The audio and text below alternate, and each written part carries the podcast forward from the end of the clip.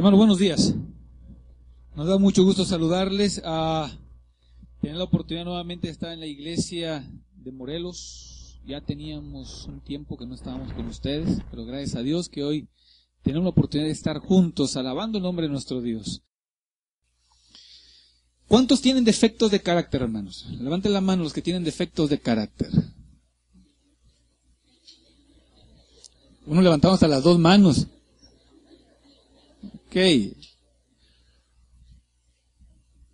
¿Cuántos creen que Jesús murió por ti, hermano? ¿Cuántos creen que son salvos? Usted fue un amén agonizante. Mira, no íbamos a cantar este himno ya, pero quise, quise escuchar cómo lo cantabas. Este himno que acabamos de cantar, comprado con sangre por Cristo, está el tema de esta mañana. Tú puedes cantar este himno, comprado con sangre por Cristo, gozoso al cielo yo voy, librado de gracia infinita. Gozoso al cielo yo voy, librado por gracia infinita. Yo sé que me espera corona. Sí, así tú puedes cantarlo. Esa es una opción para cantarlo. Y está bien, si tú quieres cantarlo así, puedes cantarlo así. Y no te estoy criticando, ¿eh? No, no, no pienses que te estoy criticando. Lo que trato de decirte en esta mañana es, ¿realmente crees lo que dice este himno? ¿Ya viste lo que dice este himno? Fíjate lo que dice este himno. Comprado con sangre por Cristo, gozoso. Gozoso al cielo yo voy. Librado por gracia infinita, cual hijo en su casa estoy. Hermanos, ¿el Señor te va a salvar o ya te salvó? ¿Seguro que ya te salvó? ¿Cuántos se sienten salvos en Jesús, hermano? Si hoy el Señor viniera, ¿te vas o te quedas? A ver, ¿cuántos se van, hermanos, al cielo? ¿Cómo? ¿Y las otras manos? Mira, te voy a decir algo. Este sermón no lo empezaba así antes, lo empezaba en otra forma. Les preguntaba la típica pregunta. ¿Cuántos son salvos? La respuesta tristemente en la iglesia es, ¿salvo? ¿Yo? Me volteo a ver a mí mismo. Volteo a ver mis defectos de carácter. Volteo a ver lo que yo soy.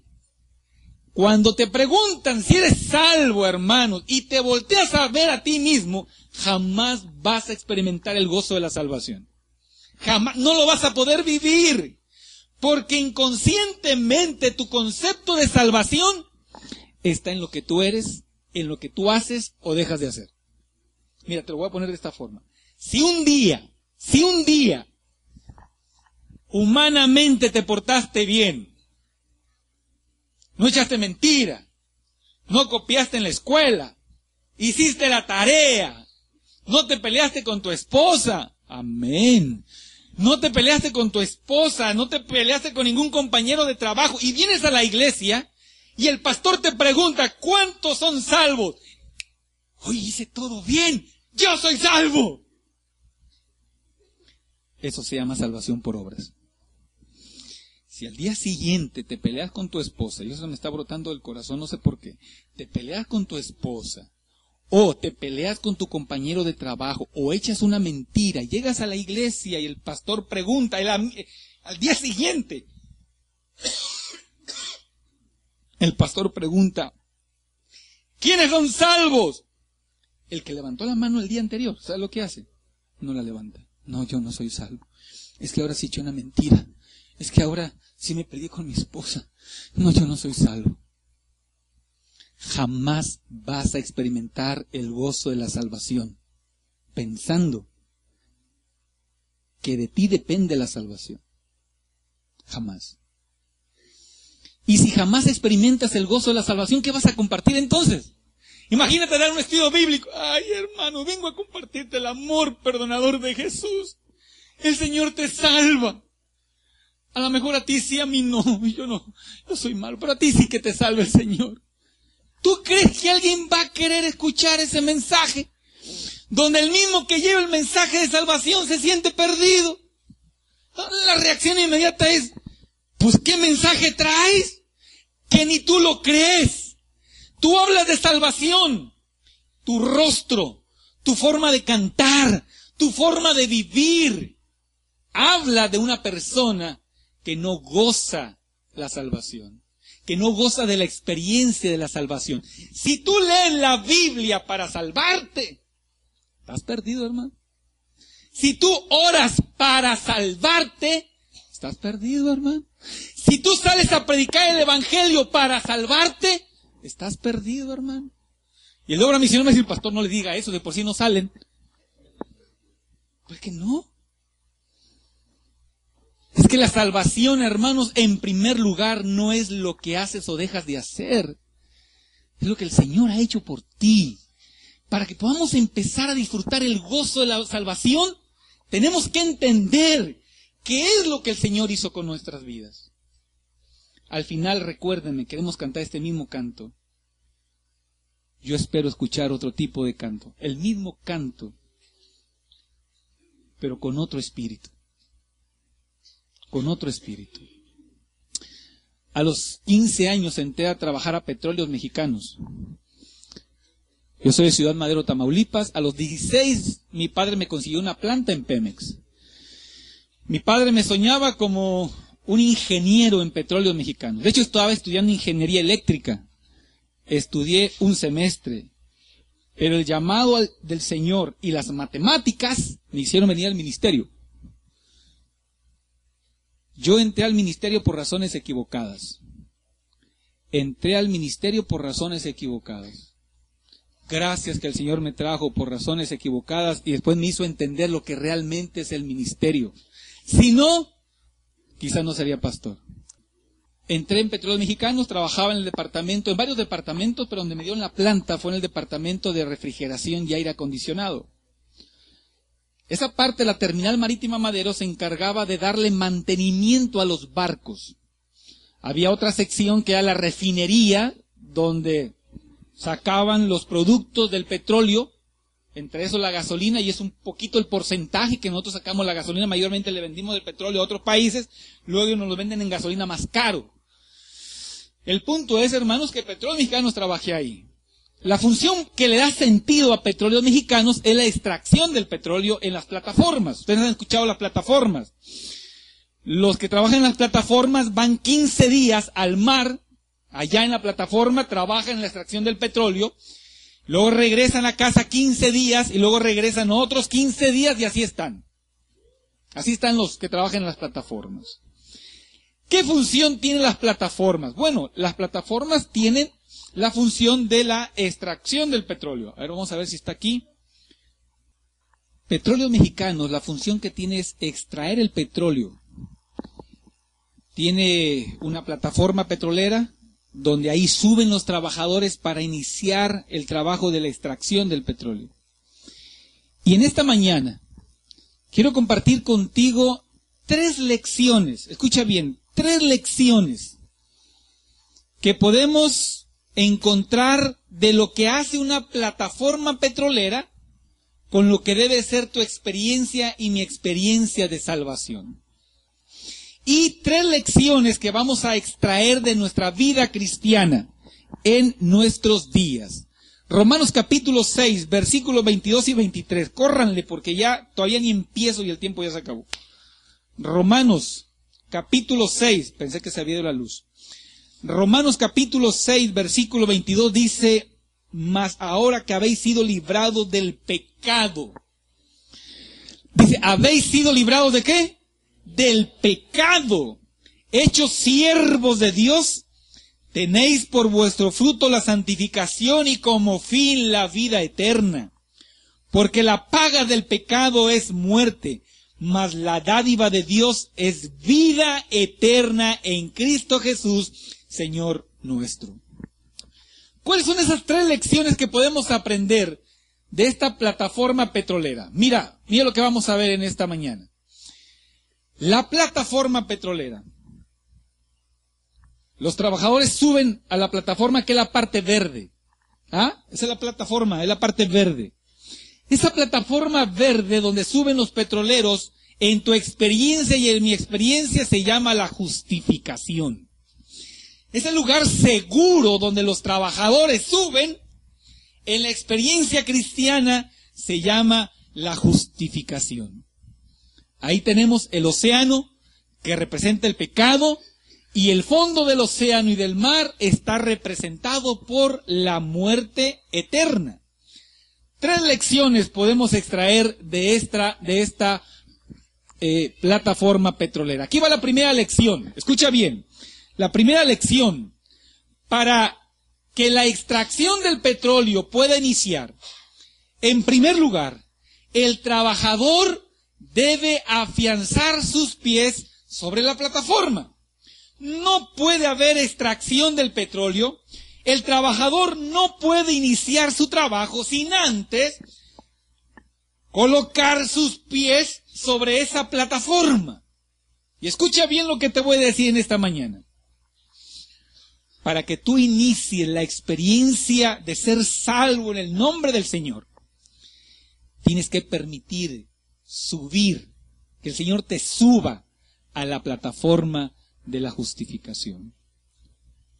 Hermanos, Allí inicia la experiencia y el gozo de la salvación. Entender lo que el Señor hizo por ti y por mí. El libro de Romanos capítulo 5 versículo 18. Ve rápidamente a la Biblia y voy a pedir su ayuda para que lo lean rápidamente. Romanos capítulo 5 versículo 18. Yo voy a leer este pasaje. Mira lo que dice. Mas Dios muestra su amor para con nosotros. ¿En que siendo qué, hermanos? siendo perfectos, habiendo resuelto tus problemas de defecto de carácter, no, en que siendo aún pecadores, Cristo murió por nosotros. El amor de Dios se manifiesta en tu vida. El amor de Dios sigue siendo constante en tu vida, aunque tengas defectos de carácter. Pero para que puedas gozar la salvación, tienes primeramente que gozar lo que es la justificación. Ahora, aquí viene una pregunta. ¿Qué significa justificación? ¿Qué es eso de justificación?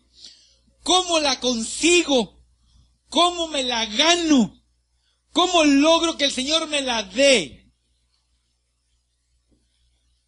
¿Qué tienes que hacer para ser declarado justo delante de Dios? Tres cosas. Número uno, reconocer que eres un pecador. Y ahí no hay mucho que batallarle, ¿verdad? Segundo lugar, reconocer que necesitas un Salvador. Y número tres, reconocer que ese Salvador es Jesús. Pastor, ¿y en qué momento tengo que cambiar mi carácter? En ningún momento. En este proceso de la justificación, hermano, no tienes que cambiar tu carácter para que el Señor te justifique. Porque entonces sería una justificación, ¿por qué? Por obras. Pero ¿saben cómo cuesta entender este principio? Muy dentro de nuestra mente, hermanos, allá en el subconsciente, muy dentro de nosotros, queremos hacer algo para recibir la justicia de Cristo justicia de Cristo no se gana por lo que tú haces, por lo que tú eres o dejas de hacer. No se gana porque lee la Biblia por la mañana, ¿eh? Ah, voy a leer la Biblia para que el Señor me justifique. No, no. Ni tampoco voy a orar y hasta me pongo unas fichas aquí en las rodillas para que a veces así me escucha más el Señor. Tampoco, no tiene nada que ver eso. Justicia es el acto divino inmediato, inmediato en la cual el Señor te declara justo. Un pastor, René Antulio Dupertuy, mira cómo define lo que es la justificación. Justificación tiene que ver más con relación que con qué, hermanos? Que con transformación. El individuo no es hecho éticamente justo, no. E impecable, no, sino que es declarado no culpable, inocente de todos los cargos que había contra él, en virtud de que Cristo, quien asumió todos esos cargos y los liquidó en la cruz. ¿Qué te parece? Justificación no significa que el Señor dice, ah, te declaro justo porque ya no tienes defectos de carácter. No, eso no es así. Porque si tú esperas que el Señor te declare justo, inocente, hasta que dejes o venza tu defecto de carácter, ¿cuándo va a ocurrir eso? Jamás. ¿Cuándo vas a iniciar a vivir la experiencia y el gozo de la salvación? Jamás. Justificación no tiene nada que ver con lo que tú eres, con lo que tú haces o dejas de hacer. Porque justificación es un acto divino, inmediato. Mira lo que dice nuestra hermana Elena de Huay con respecto a esto. La gran obra que ha de efectuarse por el pecador que está manchado y contaminado por el mal es la obra de la justificación. Es, este es declarado justo mediante aquel que habla verdad. El Señor imputa, es decir, le otorga, le da al creyente la justicia de Cristo. Y mira cómo lo declara. Lo declara justo delante del universo. Transfiere sus pecados a Jesús, el representante del pecador, su sustituto y garantía. Coloca sobre Cristo la iniquidad de toda alma que cree. ¿Quiénes han sido justificados esta mañana? Pero pastor, ¿qué tengo que hacer para recibir esa justicia? Para subirme a la plataforma segura que el Señor ha creado para que yo viva la experiencia de la salvación. Tres cosas. Número uno, reconocer que eres pecador. Número dos, reconocer que necesitas un Salvador. Número tres, reconocer a Jesús como tu Salvador. ¿Y qué parte tiene que ver ahí para cambiar mi carácter y subirme? Ninguna. Porque esta no es tu obra. La obra de la justificación, de la plataforma de la justificación, no tiene ni un solo tubo de tus obras. Es todo lo que el Señor ha hecho en tu vida. Justificación es el acto inmediato mediante el cual te declara el Señor sin pecado, justo delante del universo. Aquí tenemos algunas lecciones que aprendemos de algunos versículos. La justicia de Dios es por medio de la fe en Jesús para todo aquel que cree. La justicia es gratuita, no tiene costo. Segunda lección que aprendemos. Escucha bien. El pecador reconoce que es pecador, reconoce que necesita un Salvador y acepta a Jesús como su Salvador. ¿Dónde está ahora el pecador, hermanos? Ah, ahora está ya sobre la plataforma de la justificación. ¿Qué pasa en esa plataforma de la justificación? Ah, recordemos nuevamente la plataforma petrolera. La plataforma provee un lugar seguro al trabajador para que inicie la extracción del petróleo. ¿Cómo aplica esto en la vida cristiana? La justificación es el lugar seguro donde Dios cuida de sus siervos convertidos mientras trabajan en el desarrollo de su carácter. Espérenme, ¿cómo? El Señor me sube a la plataforma de la justificación antes de desarrollar mi carácter. Sí. ¿Cómo? ¿No va a esperar como que me porte un poquito mejorcito para subirme? No. ¿Se va entendiendo, Belén? ¿Cómo anda de sueño? ¿Bien? Bien. Muy bien. No. Es que, hermano, subirte a esa plataforma no tiene nada que ver contigo. Solamente tienes que reconocer que no puedes.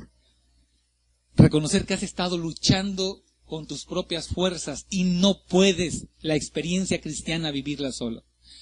Ahora que estás en la plataforma de la justificación, donde el universo te ve a ti como justo y sin pecado, Ahí es donde inicia el desarrollo de tu carácter. En esa plataforma segura. Hay dos ideas con respecto al desarrollo del carácter. Aquí va la primera pregunta, ¿no? ¿Están listos? A ver, dale un codazo que se está durmiendo. Viene la primera pregunta para ti. Viene la primera pregunta. El carácter. El carácter. ¿Dios lo cambia en un segundo? ¿Cuántos creen que Dios cambia el carácter en un segundo? Levanten la mano. Bajen la mano. ¿Cuántos no creen que Dios cambia el carácter en un segundo? Levanten la mano. ¿Cuántos no creen nada? Levanten la mano.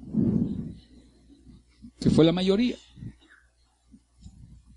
Bueno.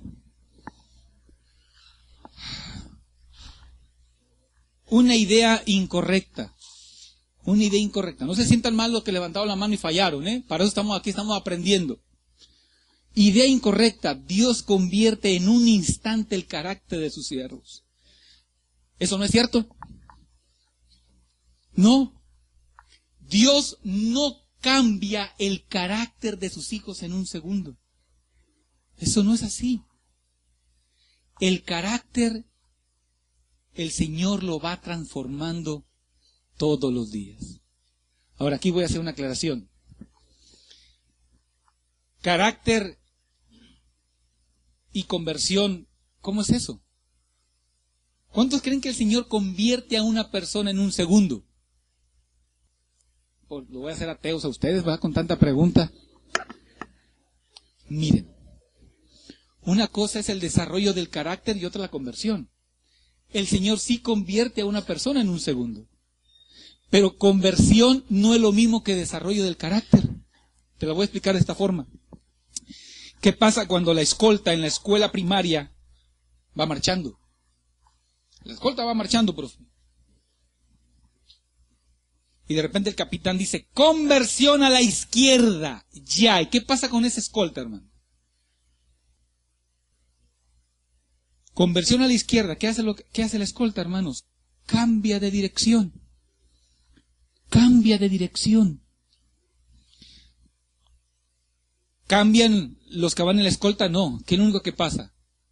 Cambian el rumbo que llevaban. En la experiencia cristiana, el Señor sí convierte personas en un segundo. Mas no significa que el Señor cambie su carácter en un segundo. ¿Qué pasa con la conversión? Ay, hermanos, acá está la vida eterna, ya está la perdición. Nuestra forma de pensar es tendiente al mal. Nuestra forma de ver la vida es una forma distorsionada. Nuestra relación con Dios, más, ni hay relación con Dios y como consecuencia las decisiones de las decisiones nos van llevando a actos que nos van llevando directamente a la, a la muerte eterna. ¿Qué pasa cuando el Señor nos convierte? Cuando permitimos que el Señor entre a nuestro corazón, entre a nuestra mente, hermanos, el Señor nos convierte, nos cambia de dirección. Lo mismo que le pasó al apóstol Pablo, lo mismo que le pasó a los discípulos. Pero esta conversión no significa que cambió tu carácter. Significa que cambió qué? La dirección en la cual ibas. ¿Eres enojón? Sí. ¿El Señor te convirtió? Sí. Ahora vas un enojón convertido. Ahora va un mentiroso convertido. Ahora va un mal hablado convertido. Pues que no se convirtió. Sí, sí se convirtió. Porque el Señor lo cambió de dirección. Ahora camina hacia dónde, hermanos? Camina hacia la vida eterna. Y ese mentiroso ahora empieza su lucha, Señor. A veces quiero salirme de mis problemas diciendo mentiras. A mi esposa, a mis papás, Señor. Ese es el problema de mi carácter, Señor. Ayúdame con ese defecto de carácter. Ay, un día se le sale la mentira. Porque está tan acostumbrado a mentir que hasta él mismo se las cree. Hasta él mismo se las cree. Y entonces viene el arrepentimiento. Ahora, esa persona que cometió una mentira, significa, hermanos, que no está convertido. ¿O sí está convertido? A ver, Sonia, parece eso es de béisbol. Sí está convertido. Pastor, pero echó una mentira. Pastor, pero se bautizó. Sí, pero está en la plataforma de la justificación. ¿Qué está haciendo ahí el Señor, hermanos? Está trabajando con el defecto de carácter que tiene, que en este caso, el defecto de carácter que tiene es que es mentiroso. No significa que no esté en la plataforma en la justificación, ni tampoco que el Señor no lo el Señor ya lo convirtió, pero ahora inicia la lucha en la vida cristiana con los defectos de nuestro carácter. Y es cuando Dios, hermanos, empieza a moldear tu carácter para asemejarlo al de Cristo Jesús. Mira, la idea correcta con respecto a lo que es el carácter. Dios ayuda a sus siervos a desarrollar su carácter después de su conversión.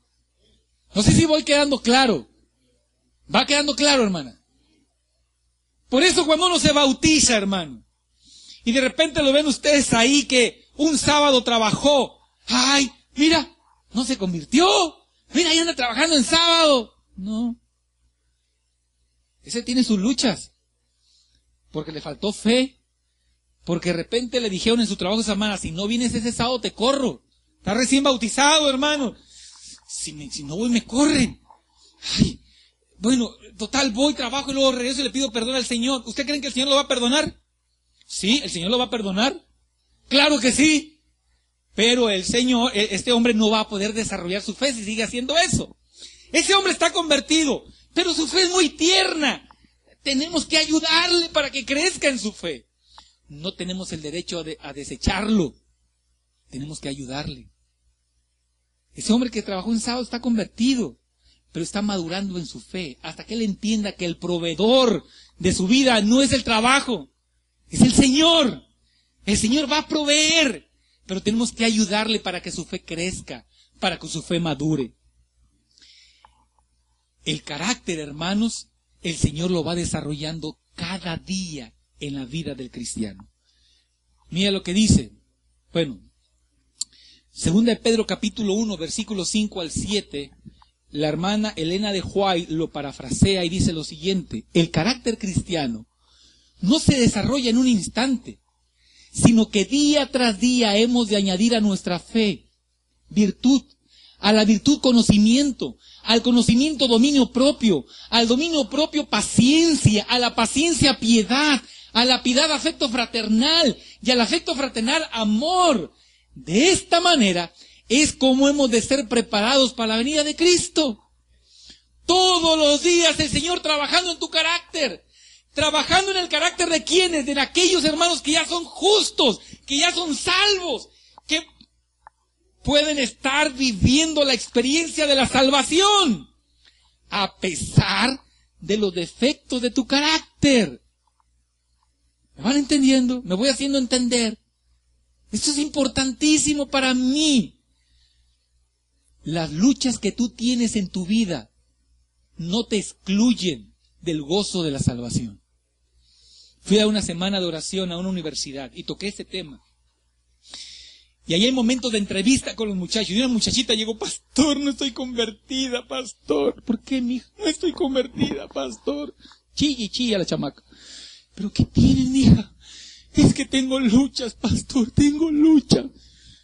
Digo, ¿estás escuchando lo que estás diciendo? Sí, pastor, yo no estoy convertida. Mi hija está más, más convertida que yo, creo. Porque la señal de que tienes lucha significa que el Señor ya te convirtió, ya te cambió de dirección. Y ahora, en tu andar hacia la vida eterna, claro que vas a tener luchas. ¿Sabes cuándo no tienes luchas? Cuando un boxeador está en la lona. ¿Hay lucha o no hay lucha? No, hombre, cuando un boxeador está en la lona, ya se lo tranquearon. Ya está noqueado. ¿Va a haber lucha? No, hombre. No hay lucha. Si en tu vida cristiana no tienes luchas, es que ya estás en la lona. Y ni cuenta te has dado. Pero cuando tienes luchas en tu vida espiritual, significa que estás puesto de pie en el nombre del Señor y estás luchando.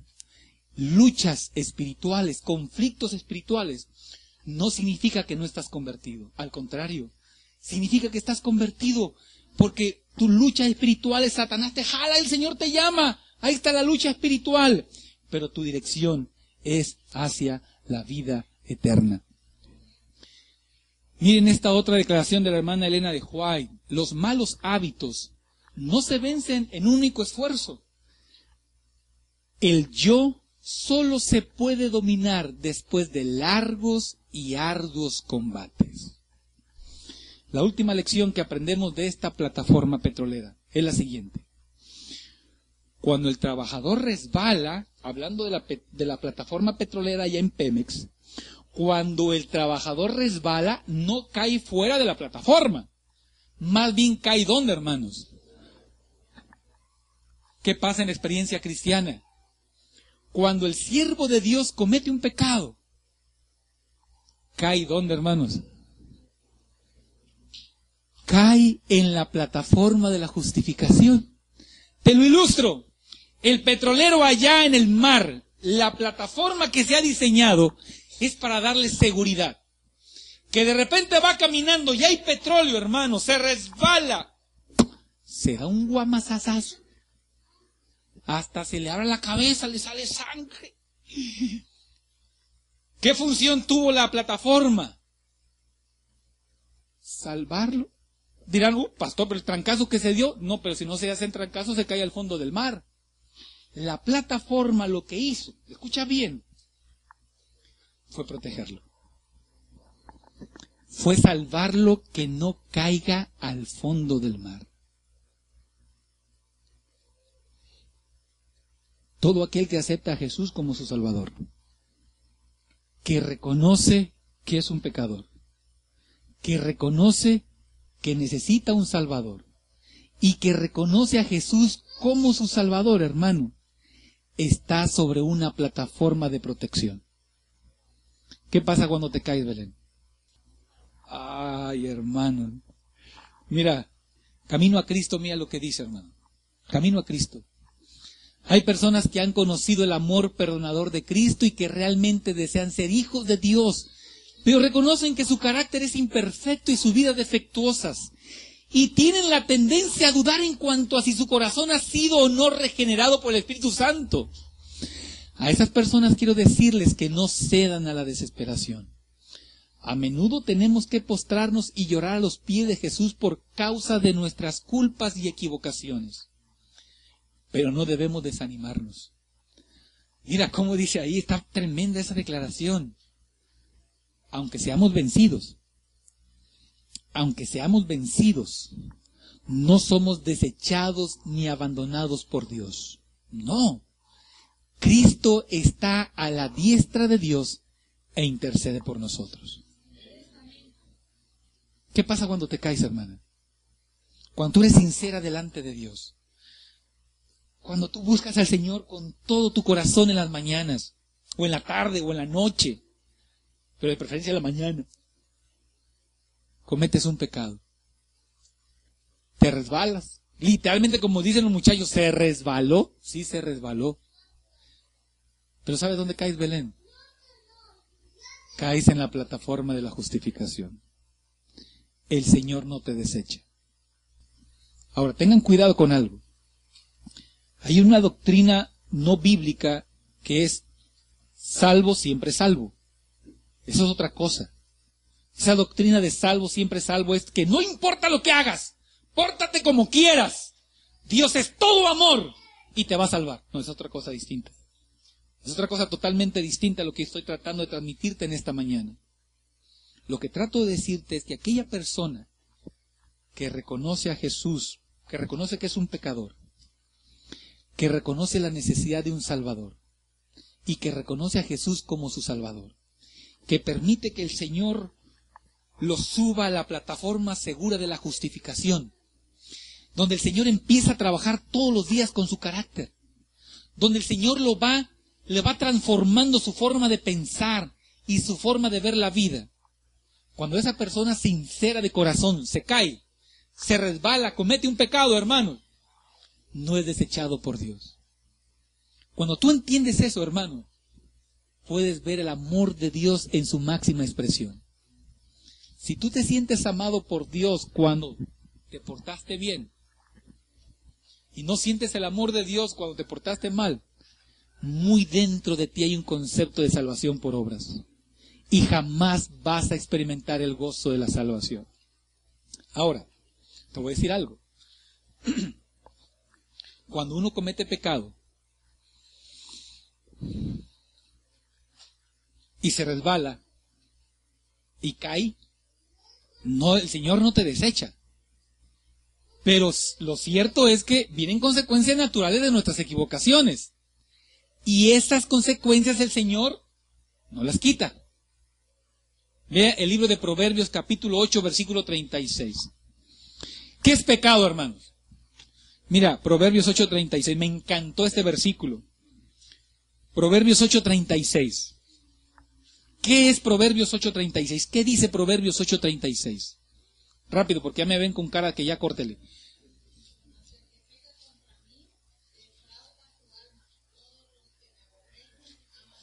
Muy bien. ¿Alguien tiene otra versión? Yo tengo esa misma versión. ¿Alguien tiene otra versión?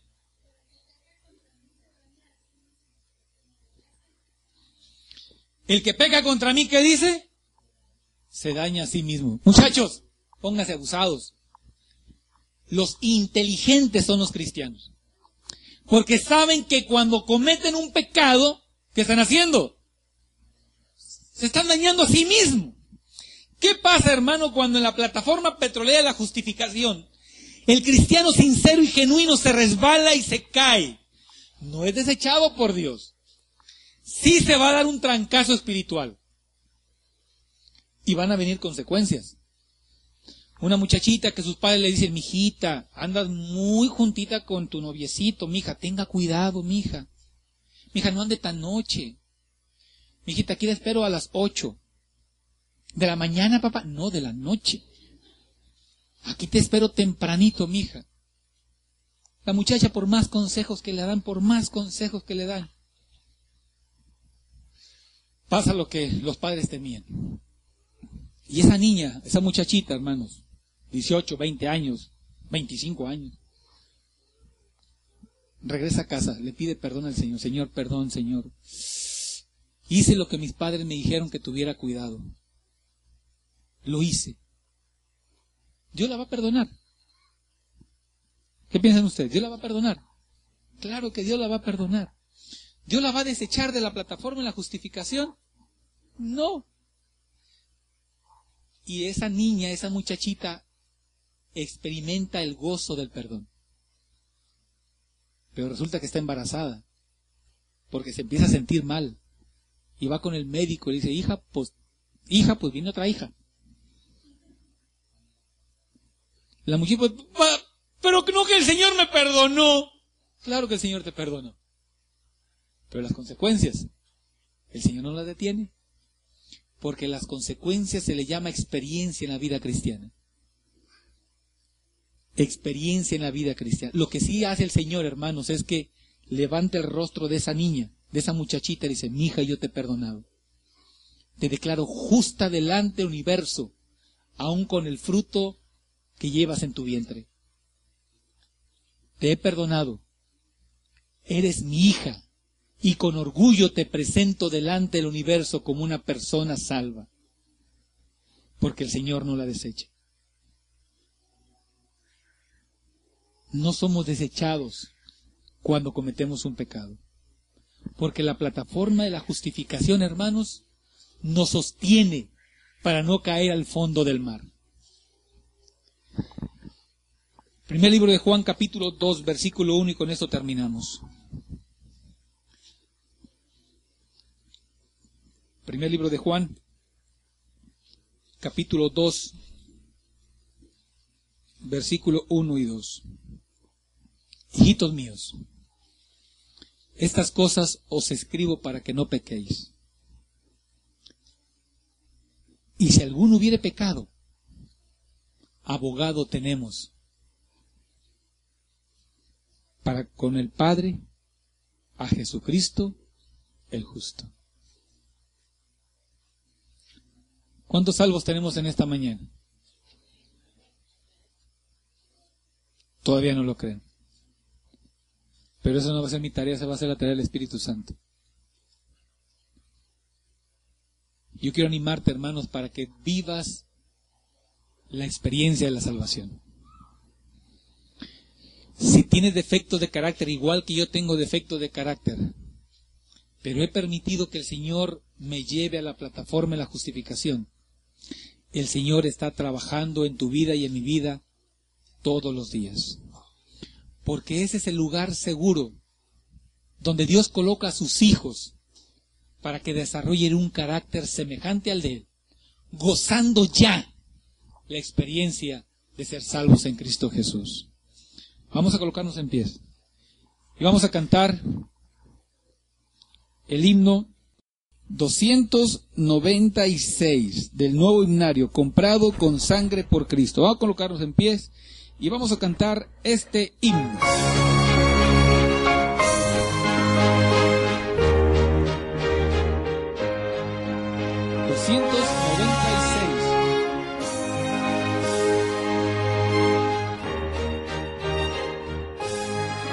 Cantemos.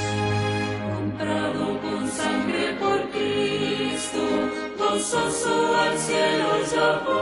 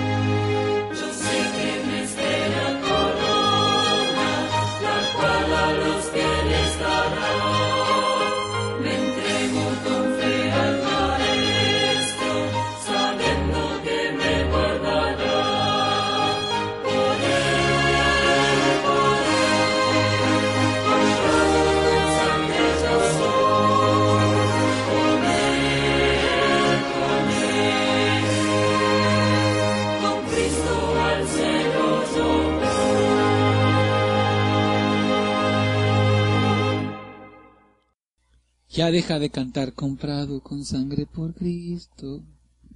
Y no me refiero a vos, me refiero a la forma en que vives. Me refiero a la forma en que ves tu propia vida. Si en tu vida estás cantando de esa forma, significa que no has entendido lo que es el plan de salvación. Aunque lo estés predicando, lo estás predicando sin haberlo entendido. Dios te va a usar, porque al Señor le interesa también salvar al otro que le estás compartiendo el Evangelio. Pero herma- hermano, hermana, yo te invito para que tú seas el primero que pruebe el gozo y la alegría de salvación. ¿Que tienes defectos de carácter? Sí, yo también tengo muchos defectos de carácter. Pregúntale a mi esposa, que es la que más nos conocen, las esposas. Pero yo tengo la confianza que soy salvo en Cristo Jesús. Porque he reconocido a Jesús como mi Salvador. Porque con mis defectos de carácter el Señor está trabajando todos los días en esa plataforma. Yo leo la Biblia no por ser santurrón, sino porque sé que necesito a un Salvador. No la leo para que el Señor me salve. La leo porque quiero conocerlo más. Quiero enamorarme más de Él. Aún con mis defectos de carácter. Pero en medio de mis defectos de carácter, si me preguntan, ¿eres salvo? No me quiero voltear a ver a mí mismo. Porque si me volteo a ver a mí mismo, nunca voy a experimentar el gozo de la salvación. Voltea a ver al Calvario. Entiende lo que el Señor hizo por ti. Pídele al Señor que te ayude a entender lo que Él hizo por ti en el Calvario. Y entonces, en tu vida, cantarás con gozo, con Cristo Jesús, al cielo, yo voy. Quisiera preguntar en esta tarde, ¿hay alguien que le gustaría, que le- me permitiría orar por ti para que el Señor confirme tu salvación en esta tarde? Que el Señor te dé el gozo de la salvación. ¿Quisiera pasar aquí al frente? Yo te invito para que pase aquí al frente. Aquellos que quisieran decirle, Señor, confirma el gozo de la salvación. Porque la salvación no es lo que yo soy, ni lo que yo hago, ni lo que yo dejo de hacer. Ese no es el principio del Evangelio. El principio del Evangelio, hermano, no es lo que tú haces, lo que tú eres. El principio del Evangelio es lo que el Señor ha hecho por ti por mí. Y una vez que entiendes eso, entonces entiendes el amor que Dios tiene. Pueden tomar asiento, pueden tomar asiento. Y aquellos que crean, que qui- quisieran confirmar esa experiencia de salvación, pasen aquí al frente, por favor. Pasen aquí al frente. ¿Cuáles son tus defectos de carácter? No lo sé. Y qué bueno. ¿Cuáles son mis defectos de carácter? Mayormente lo sabe mi esposa y yo. Pero eso no significa que el Señor me ha desechado. Ni tampoco significa que el Señor no me puede usar, ni no te puede usar a ti. Como dijo alguien, hablando de mi experiencia, ¿ah? no te sientas ofendido. Pero a veces yo me digo, pues si Dios usó un burro, que no me puede usar a mí. Claro, porque el centro del Evangelio no eres tú, el centro del Evangelio es el Señor. Te invito a que viva la experiencia de la salvación. En medio de los defectos de carácter, recuerda, si has permitido que el Señor te suba a esa plataforma donde te declara justo y sin pecado delante del universo, estás en el mejor lugar. Y el Señor está trabajando con los defectos de tu carácter. Y cuando te equivocas, el Señor no te desecha. Sí te vas a dar golpes espirituales y van a doler y van a traer consecuencias. Arrodíllate, confiesa tu pecado. El Señor está ahí donde mismo, esperándote. No te ha soltado de su mano. El Señor sigue ahí. Vamos a inclinar el rostro para orar. Señor, nos vamos a retirar de tu templo, mas queremos rogar que tu presencia continúe con nosotros. Danos el gozo de la salvación. Danos la alegría, Señor, de saber que somos salvos. Sí, tenemos defectos de carácter, lo reconocemos. Somos egoístas, somos orgullosos, somos envidiosos, lo somos celosos. No es aquel que toma, el que se droga, el mujeriego. Somos nosotros, Señor. Incluso ese sentimiento de perfeccionismo donde nos damos el derecho de andar juzgando y criticando a los demás, mientras que nosotros nos estamos consumiendo en nuestro mismo pecado. Pero gracias Señor porque es ahí donde tú nos tienes, en tu plataforma. Sigue trabajando en la vida de mis hermanos. Pero mientras estás trabajando en el desarrollo de su carácter, que puedan sentir, que puedan creer que son salvos porque así lo dice tu palabra. Mas Dios muestra su amor para con nosotros, en que aún teniendo defectos de carácter, aún siendo pecadores, Cristo murió por nosotros. Cuando nos caemos, nos dañamos a nosotros mismos. Por eso necesitamos tu amor y tu poder. Para que nos restaure. Para que levante nuestro rostro. Para que nos dé fuerza. Para que nos digas conforme a tu palabra, hijitos míos, estas cosas os escribo para que no se dañen a sí mismo. Pero si alguno se daña a sí mismo, tenemos al médico divino que curará tu herida. Posiblemente quedará una cicatriz que se llaman las consecuencias de nuestras decisiones equivocadas. Quizás vamos a llegar al cielo con consecuencias, pero en el cielo, Señor, seremos hechos nuevas criaturas. Acepta la sinceridad de tus hijos, Señor, que hay en sus corazones. Acepta, Señor, lo que te ofrecemos, que somos nosotros. Tú te encargas de lo demás. Danos el gozo de tu salvación. Lo pedimos en Jesús. Amén.